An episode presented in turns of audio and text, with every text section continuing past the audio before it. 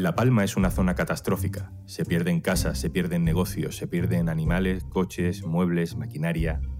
¿Cuándo volverán los afectados a la normalidad? ¿Con qué dinero? Algunas lecciones sobre el futuro de La Palma nos llegan del pasado, del terremoto de Lorca de 2011. Hoy, en un tema al día, La Palma, Lorca. Un viaje en el tiempo. Un tema al día con Juan Luis Sánchez, el podcast de eldiario.es. Una cosa antes de empezar, tenemos el patrocinio de Podimo, la app para escuchar los mejores podcasts. Por ser oyente de un tema al día, tienes 45 días de prueba gratuita. Puedes entrar en podimo.es barra al día.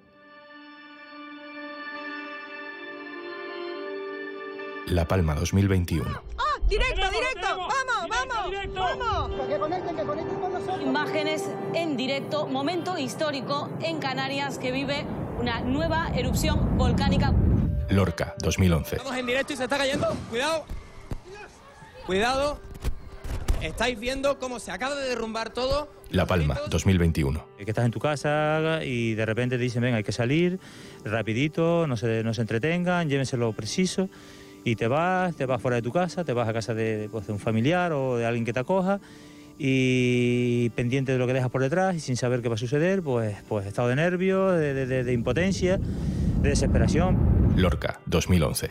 Pero al ver la ambulancia, la policía, todas las calles cortadas, mm, ya, o sea, me imaginé lo peor. No podía llegar hasta mi casa, no sabía si estaba levantada o no. Sí vi el edificio donde encierro el coche, que está enfrente, estaba totalmente en el suelo, literalmente. Y entonces fue una, una ansiedad.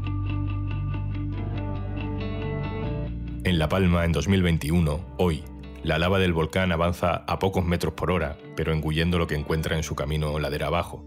Más de 200 familias dan ya por perdida su casa.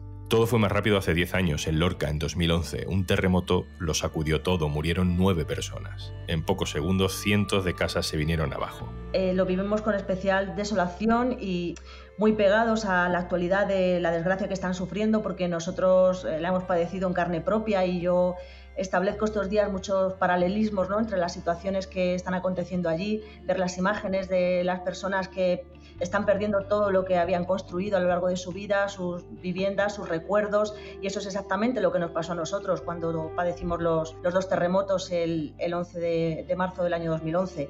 Con ese recuerdo, la voz de la experiencia explica qué pueden esperar del futuro los vecinos afectados de La Palma. Y también les pediría que, que, bueno, que aprendan de los errores que se cometieron en el caso de Lorca, eh, porque es importante que no se reproduzcan ahora, que ellos van a tener que afrontar un proceso durísimo de reconstrucción que incluso va a ser todavía, por desgracia, más complejo que el que nosotros tuvimos que afrontar en Lorca. Gloria Martínez, portavoz de la plataforma de afectados por la devolución de las ayudas de los terremotos de Lorca.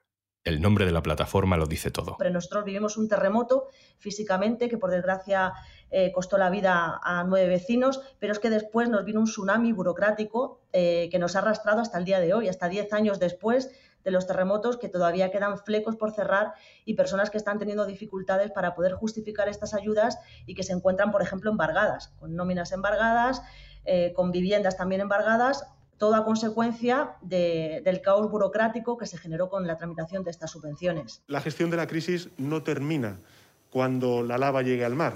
Al contrario, la gestión de la crisis terminará cuando La Palma haya recuperado su normalidad y hayamos logrado entre todas las administraciones reconstruir. A mí me recuerda ahora lo que se está viendo en La Palma, ¿no? Vemos a todos los políticos eh, pues que están diciendo que, como nos decían a nosotros, nos vamos a dejar solos, vamos a invertir lo que sea necesario, van a venir ayudas de todas partes. Eh, eso también nos lo decían a nosotros.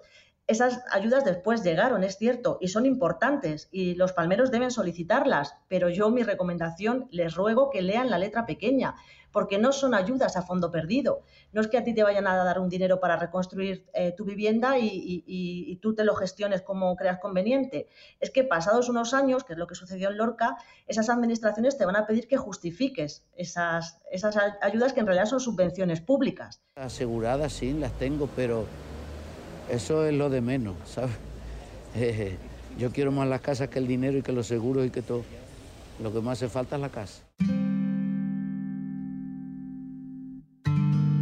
Y si no lo hacen, va a suceder lo que ocurrió en Lorca, que siete años después de la tragedia, 5.300 familias de este municipio se encontraron con que las administraciones les empezaban a pedir que devolvieran las ayudas, eh, además con intereses, eh, recargos, eh, y una situación bastante dramática que ha llevado, como digo, casi a la ruina familiar a, muchas familias de nuestro municipio. Por resumirlo, los vecinos de La Palma que tuvieran la casa asegurada recibirán el dinero de un consorcio de seguros especial para estos casos.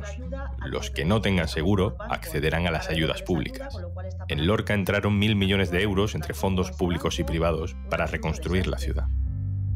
Pongo el ejemplo más, más típico, ¿no? Que se van a encontrar algunos vecinos de La Palma con él. Sobre todo el problema lo tienen las personas que tienen el seguro de su vivienda, porque van a recibir una compensación del consorcio que como seguramente no va a ser suficiente para arreglar la vivienda, va a requerir que se complemente ¿no? con una ayuda pública. Ahí es donde está el peligro.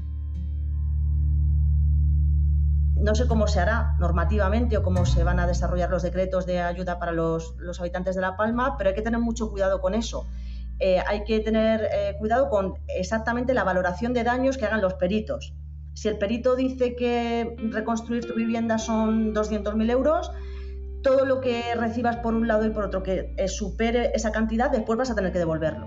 O sea, mucho ojo con gastarse ese dinero. En Lorca muchas familias tardaron 5, 6, 8 años en volver a su casa. Algunos la perdieron otra vez después de reconstruirla.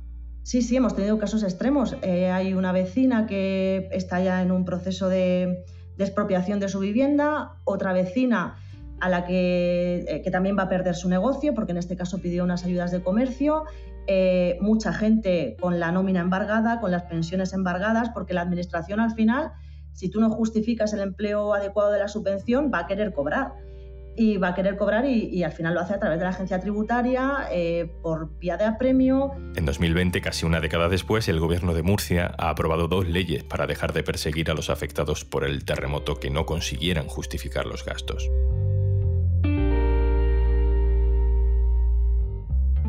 Aparte de una crisis económica, viene un COVID, después viene un incendio en el paso también, con varias casas, y ahora te viene un volcán.